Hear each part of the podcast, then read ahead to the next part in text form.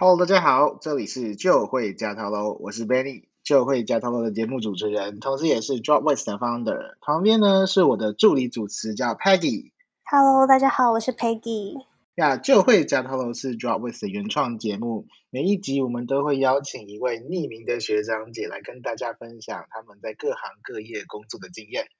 包括当初是如何搞定面试的 offer 啊，和如何进入梦想工作、梦想公司，以及进入之后的实际工作情形。没错，我们将一一为你揭开这些 dream job or dream company 的神秘面纱，帮助大家挺进梦想工作。今天这一集呢，我们邀请到的来宾是曾经任职于近年在东南亚成长相当快的电商平台 PM，也就是 Product Manager Helena。嗯，Helena 可以跟大家打声招呼吗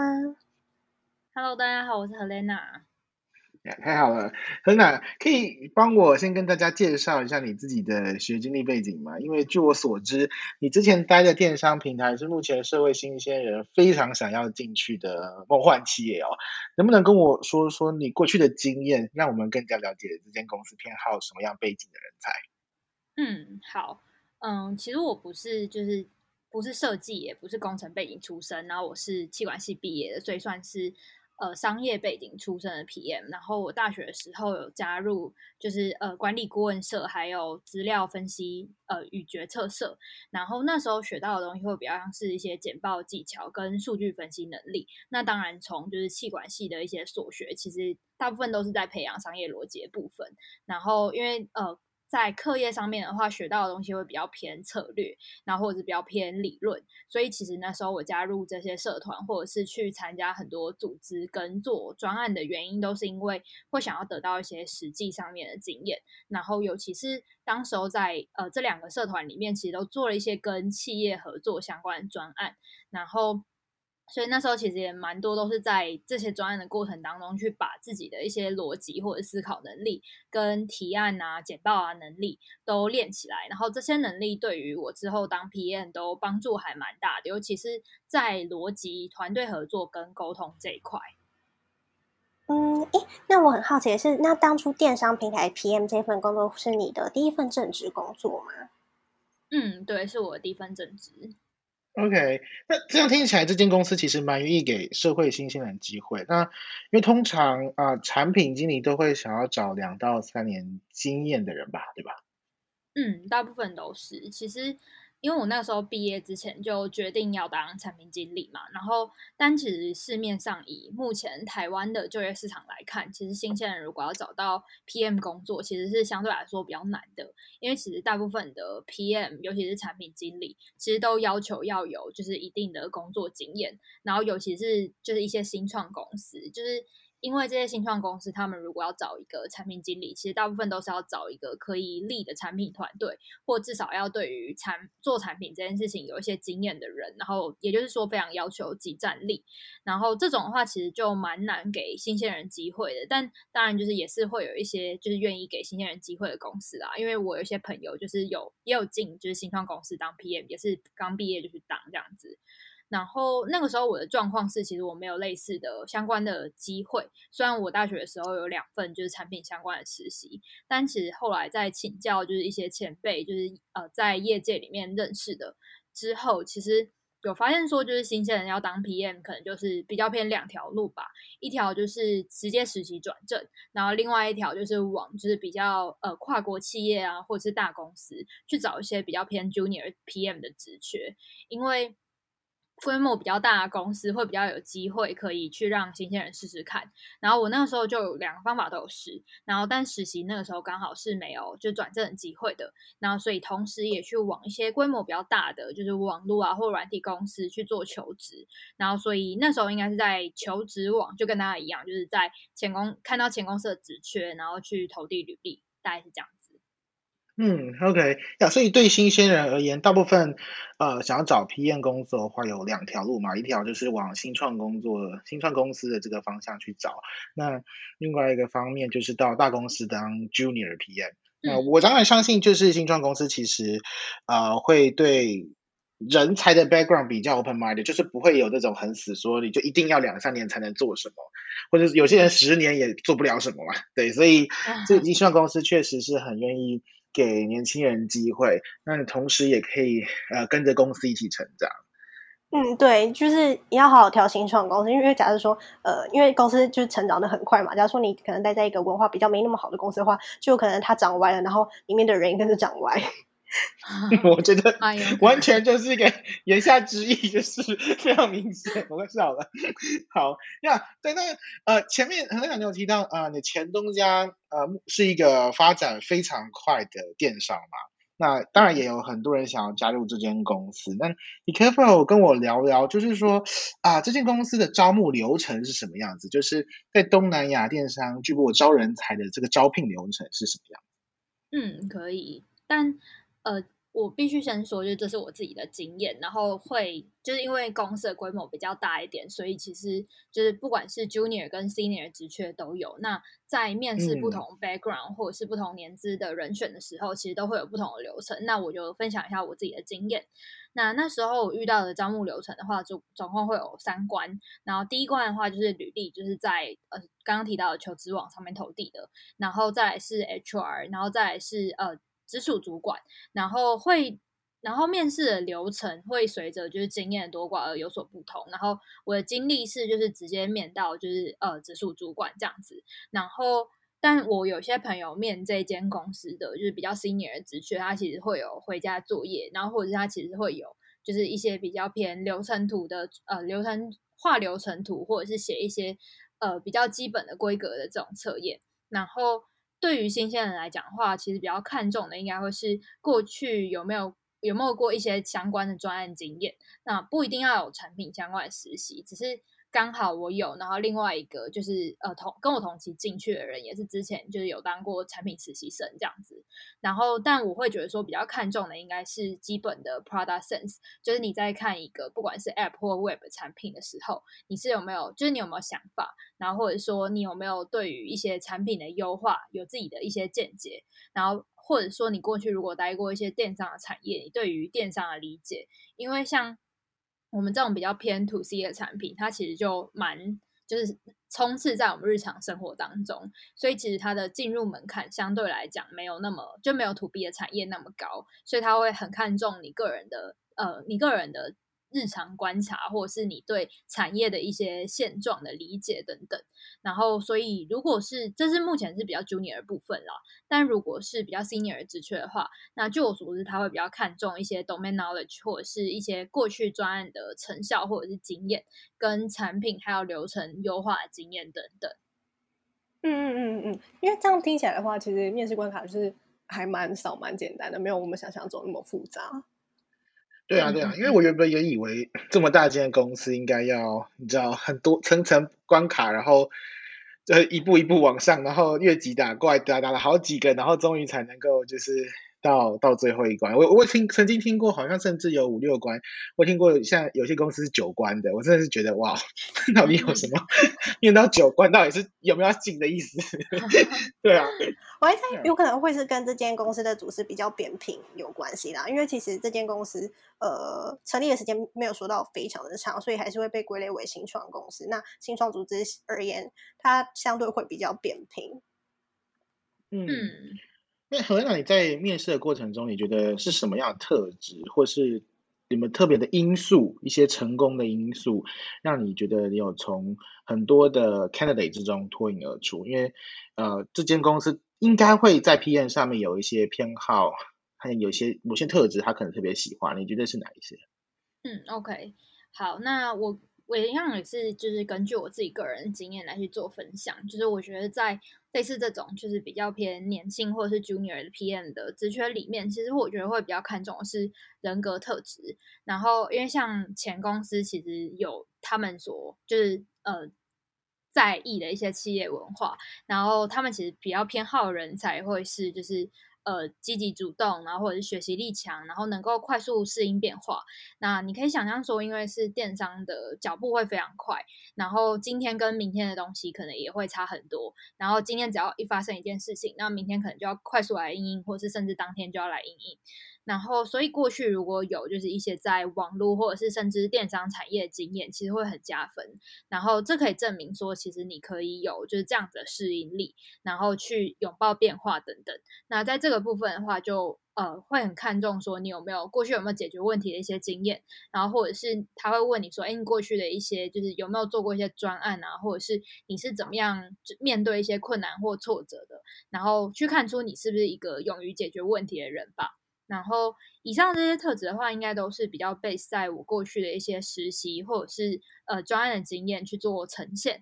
那包括像是之前有类似这种，就是拿到一个比较模糊的专案方向之后，去做问题的定义跟拆解，然后指标的设定跟拟定方向，还有呃拟定策略，还有落地方向之类的。然后在这个部分的话，其实电商其实也蛮常常会有这种比较模糊的地带，然后你就要尝试自己去做一些呃定义跟拆解吧。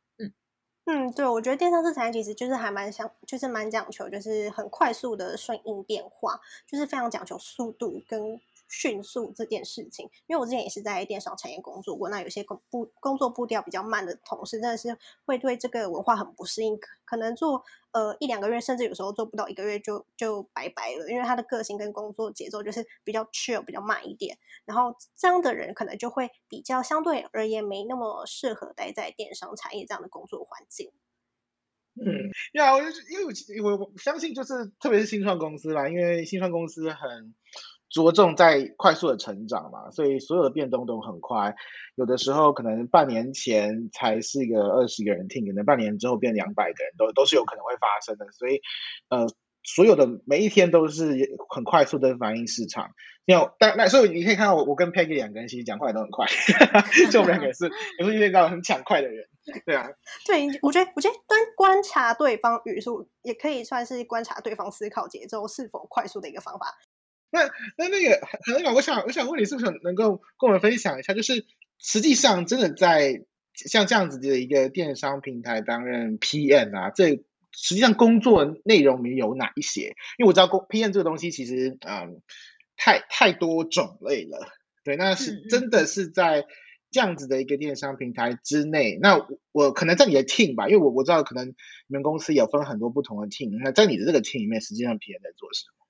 嗯，好，我稍微分享一下，就是呃，在前公司其实主要的，就因为前公司的组织比较大一点，所以其实主要的产品开发团队是放在就是新加坡或者是深圳这两个地方，然后在各个市场其实都会有一个落地的所谓的 PM 的团队，然后去收集当地的。呃，业务需求啊，或者是针对对于这个市场的用户的了解，去提出一些他们认为的产品优化的一些想法或者是策略。那在这个部分的话，就是去可以去影响整个产品的走向，因为可以想象说，这个产品它其实需要一次 apply 到就是所有市场，然后可能就非常多个国家。那每个国家的风土民情跟文化跟使用者的习惯其实都会差非常多，所以当地会非常在当地的市场其实会非常仰赖像这样。这样子的一个 PM 团队去收集一些当地的业务需求，或者是去了解一些当地的业务的需要。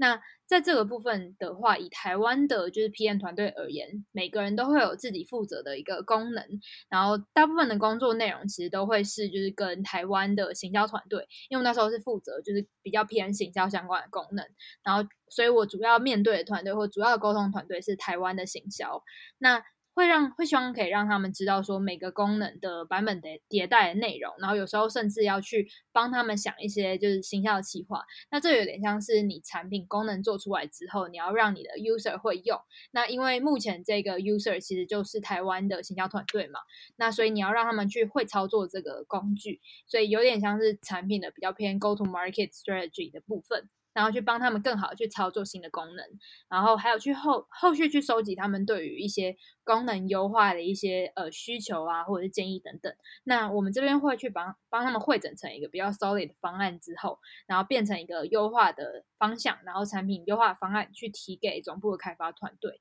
大概是这样子。嗯，了解。等于说，你其实在公司，呃，跟公司内部的行销团队一起去思考，说优化这整个产品在台湾市场，呃，行销方面上的功能。那假如说以购物网站而言的话，就有可能会是呃，使用折扣券啊，满额赠，就是任几件几折这类，就是能够呃诱发用户去下单的这些功能。嗯嗯。听起来是蛮有趣的。那在工作的过程中，你有没有哪些事情是让你觉得特别有成就感，或是非常开心的？嗯。嗯，因为我自己是在就是比较一间比较发展成熟的电商担任 PM 嘛，那其实最开心的事情应该是可以比较有全局观，因为其实通常就是产品开发会是一个比较前沿的位置，然后会直接 align 到公司未来的一些策略走向，或者是想要做的一些比较新的尝试。那所以在这个位置上，其实可以看到蛮多很新的东西，尤其是因为呃可以想象说台湾的法规比较严格，所以其实很多事情在台台湾都会变得比较呃推的推进的速度比较不像是在其他东南亚国家还来得更快，但你可以优先看到其他就是东南亚各国的一些电商的发展，那也可以看到他们慢慢在台湾落地的实现，所以其实在这个位置上可以看到蛮多蛮新的东西或者一些新的观念，可以怎么样去做尝试，算是一个蛮可以拓展眼界的一个过程吧。那如果是对于电商或者是未来电商相关的各种商业模式和策略感兴趣的人的话，可以在这个位置上去学习到蛮多东西的。嗯，这应该也是为什么会有这么多人会向往到大公司工作的原因。呃，因为就是你能所做出的决定影响层面会比较大，再加上公司里其实有很多各式各样的人可以进行交流，那你也可以因此获得蛮多知识，或是彼此碰撞出一些新的火花。我 sorry，我就是想要打打打个岔，就想要多深入问一个东西，是因为像刚刚 Helena 有提到一些呃不同国家在电商发展的一个程度，那这个你能够多分享一些 insights 吗？我相信呃你应该看到非常多不同国家的发展的方法啊，发展的进度啊，或者是说接下来会发生什么事情啊，嗯，有没有哪些好的 insights 你是觉得可以分享？好，嗯，其实蛮多都是在就是呃所谓的生态圈的建立这件事情，因为你可以想象说，就是电商是一个大家 daily life 可以接触到的东西。那因为我们呃电商 app 通常会是希望用户待在这个上面的时间变得越来越长，所以你可以观察到非常多就是电商 app，包括像是东南亚的 Lazada 或者是呃中国的淘宝、中国的京东等等，他们其实都做了很多就是。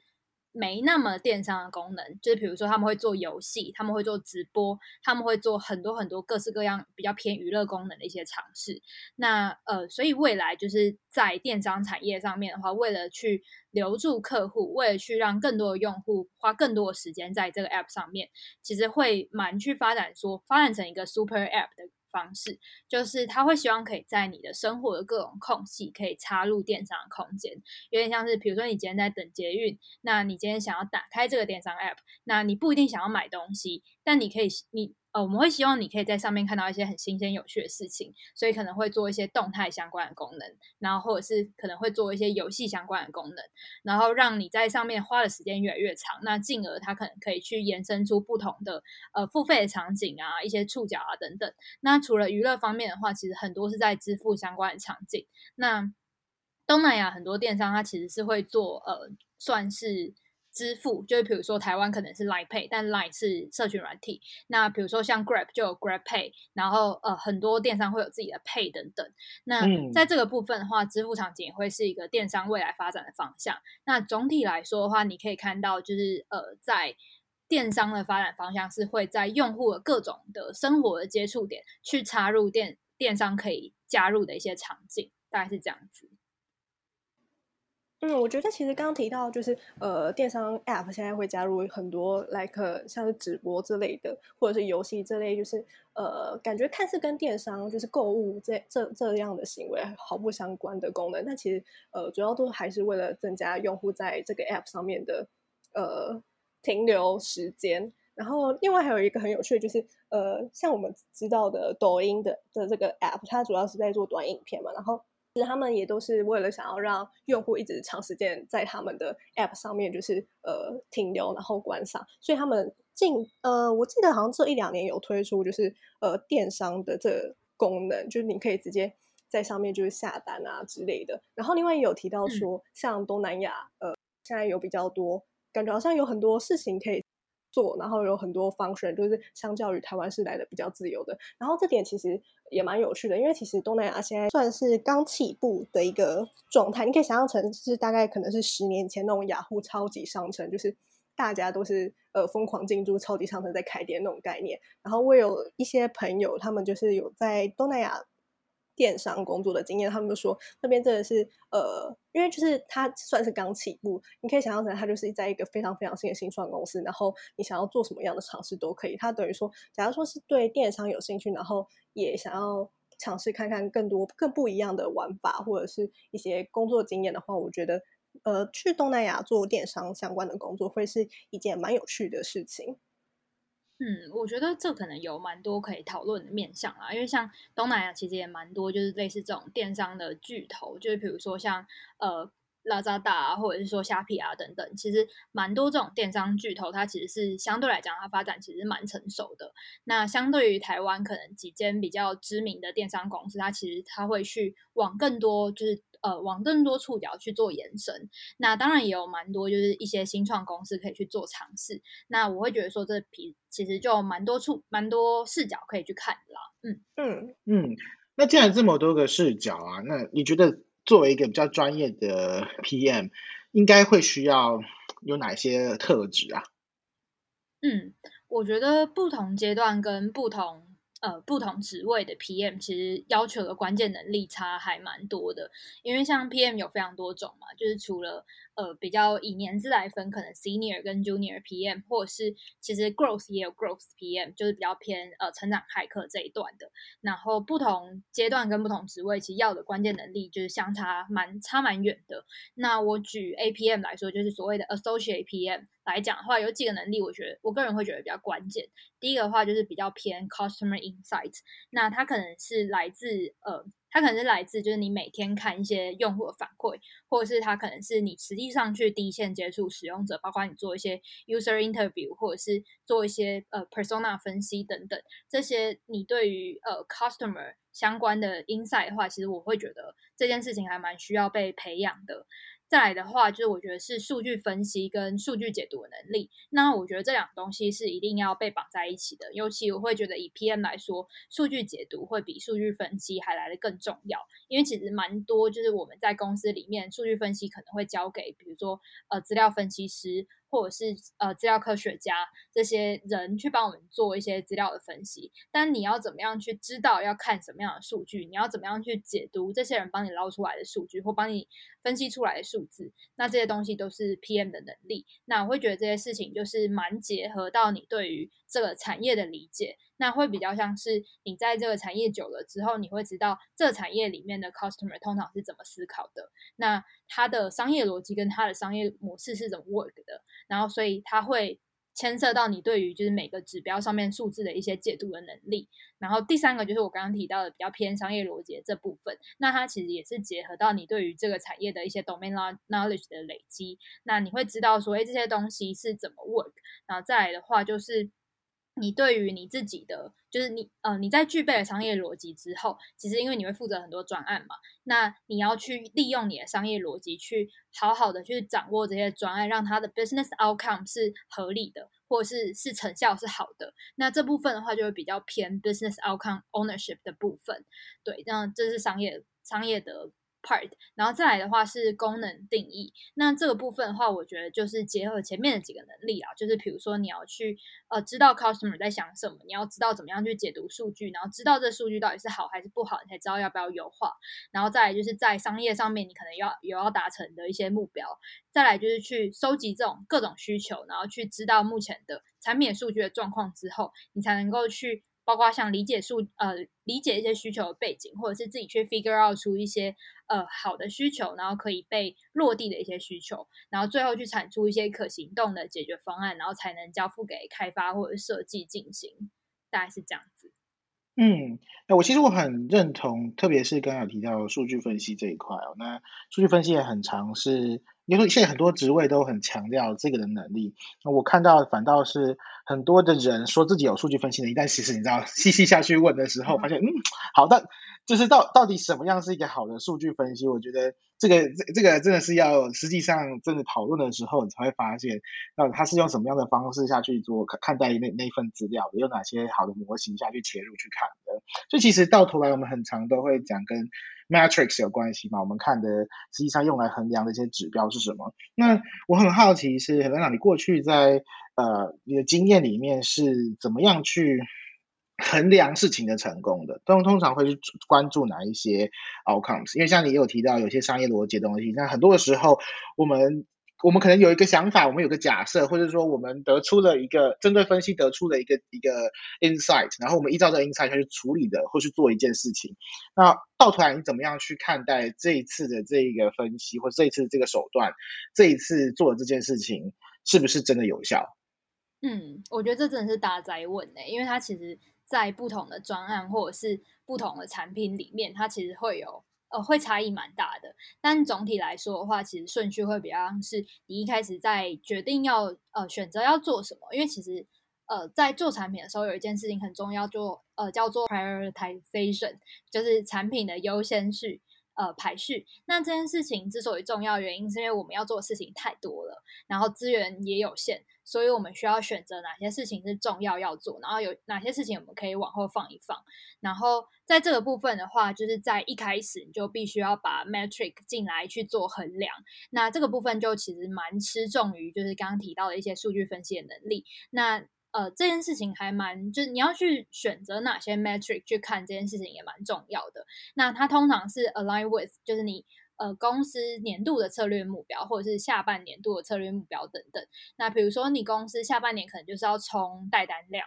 那你在呃你的业务指标是带单量，那你往下才去看说，那哪些东西、哪些功能、哪些需求可以冲到你的带单量，然后你再往下去 break down 出，哎，那在这样子，在这样子的，就是。需求底下，它有什么东西可以去衡量它各种不同面向的成功？那所以指标其实一开始就要定义好。那它其实是一个由大往下拆细的过程，从策略往下拆，然后再呃再往下拆到就是比如说每一个市场它可能各自有的目标都不太一样。对，所以我觉得衡量成功这件事情是跟就是前面的需求排排程呃需求优先去排序这件事情是绑在一起密不可分的。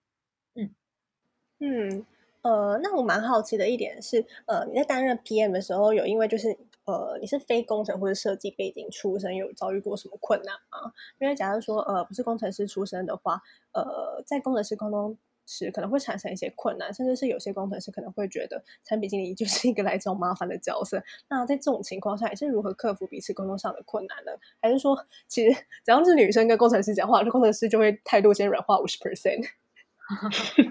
也不一 定啦，要要看你就是讲话有没有逻辑。我觉得一切都回归到就是你讲话有没有逻辑这件事情，或者是你提出来的需求，工程师有没有觉得就是哦，你有在想，你有思考过再跟我提这样子。对，然后我觉得在前公司的时候其实比较还好的原因是因为呃在。担任 PM 的过程当中，一定会有一些就是呃困难，尤其是你不是工程或者是设计相关的背景，所以需要去花蛮多时间去理解一些技术。然后，但设计方面遇到的困难就会比较像是说，你一开始不太会、不太知道说要怎么样去给呃工呃设计师一些比较有建设性的。想法或者是回馈，然后这个部分的话，就还蛮建议说，就可以去多看一些其他品牌设计，然后看多你就会蛮有感觉，然后你就会知道说，那设计之所以一个设计之所以好看，它可能会是因为什么因素这样子。然后我觉得解决困难的方法，应该就是缠着工程师跟设计师狂问问题吧。然后我自己的话。我觉得还有一个点是，你要让他们知道说你有思考，或者是你有正在学习这些事情。然后我觉得有点像是展示出你的诚意。虽然你不是技术相关的背景，你也不是设计相关的背景，但是你还是很希望或是很尊重他们。我觉得在面对这两个角色，或者是甚至更多资料分析啊、用户研究啊等等的各种角色的话，我觉得其实都蛮大一个点，就是你要尊重人家的专业吧。就是因为我听说过很多。呃，工程师或设计师讨厌 PM 的原因，是因为他们觉得 PM gay 哦，就是就是不尊重他们专业之类的。那我自己会觉得说，因可能是因为就是我也不是这些背景出身，然后我也就是我都把他们当成就是很专业的专家，然后几乎就是把他当成就是很棒的同事，然后或者是几乎当成神的这种角色。对，然后所以我就会一直就是去问请教他们很多问题，然后。呃，我也希望说可以从自己的角度，比如说商业相关的角度，去给他们一些相关的一些建议，或者是呃，给他们一些回馈。然后我自己的话，有去透过各种方式去学习一些技术或者是设计相关的一些知识。像我自己有在学前端，然后学 Figma，然后去尝试理解一些就是技术运作的一些逻辑吧。对啊，所以我觉得尊重，然后倾听跟学习真的非常重要。嗯，我很我很好奇，因为总是会有一些你的判断跟他们判断不同的时候嘛。那有的时候其实有一、嗯、呃，我不知道看当下有些情境可能是 PM 要做决策，那他们可能有很强烈的想法、很强的意见，认针对呃某一件事情，然后来自于他可能过去的某一些他的经验，然后他很相信这件事就是这个样子。但是从你的角度来说，你看到就不是这个样子，那你通常怎么解决啊？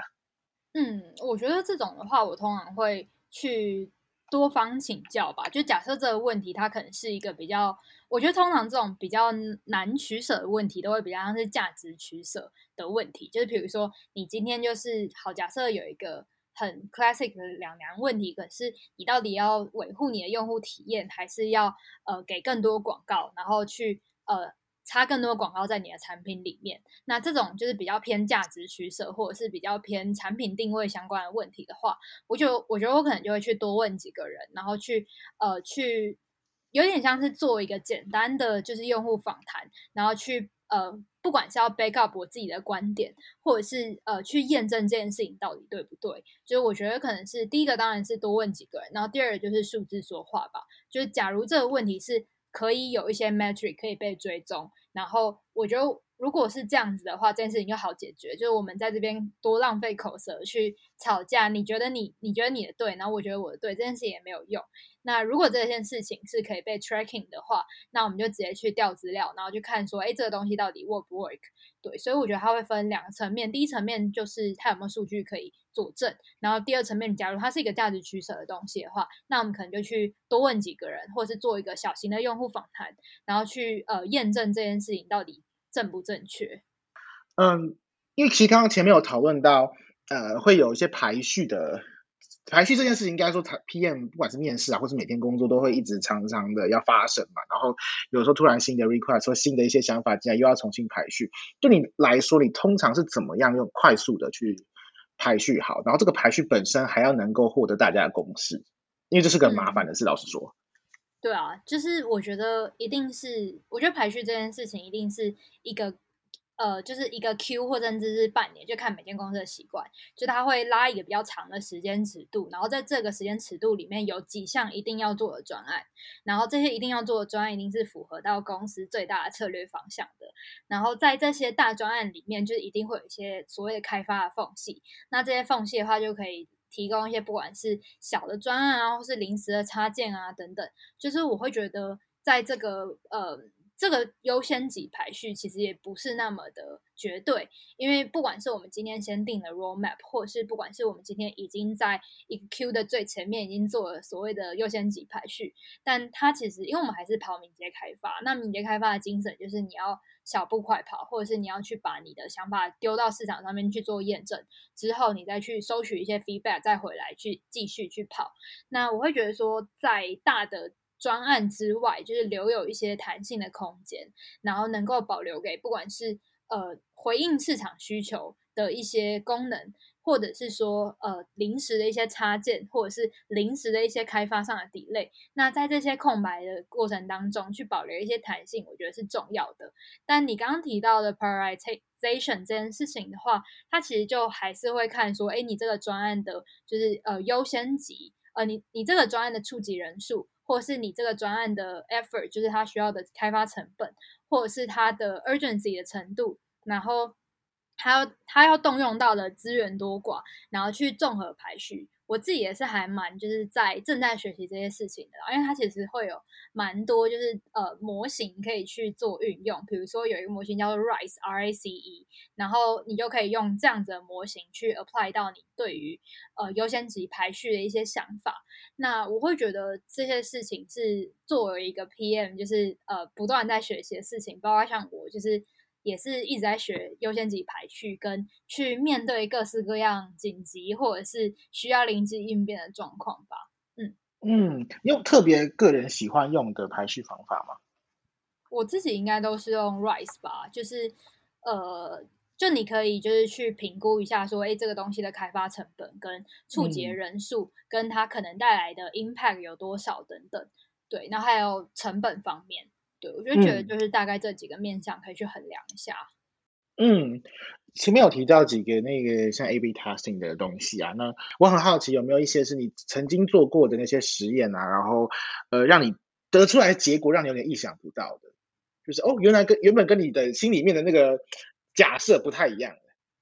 哦哦，之前做过一个我觉得跟我的假设差蛮多的一个经呃一个 A/B test 是我那时候做了一个就是。coupon 相关的实验，就是一组有投放 coupon，然后一组没有投放 coupon，然后那个时候就是满心、嗯、就是满心期待，就觉得说我投放 coupon 的一定转换率超好吧。然后后来实际上就是看了结果之后，发现有带 coupon 的，呃，就其实两者的就是差异没有到非常大。然后我那时候就觉得说，怎么可能？就是明明。就是有带 coupon 一定会比较好之类的，然后但我回去深究一些原因，发现说，哎，其实现阶段我没有考量到说现阶段可能有其他就是其他 coupon 已经在线上了，那我发的这个 coupon 它其实不一定有其他的折扣那么杀，所以在这样的情况下的话，其实导致说这个 coupon 的转换率或者带单量其实没有我想象中那么多，然后或者是说。呃，其实我在跟用户沟通这个 coupon 的过程当中，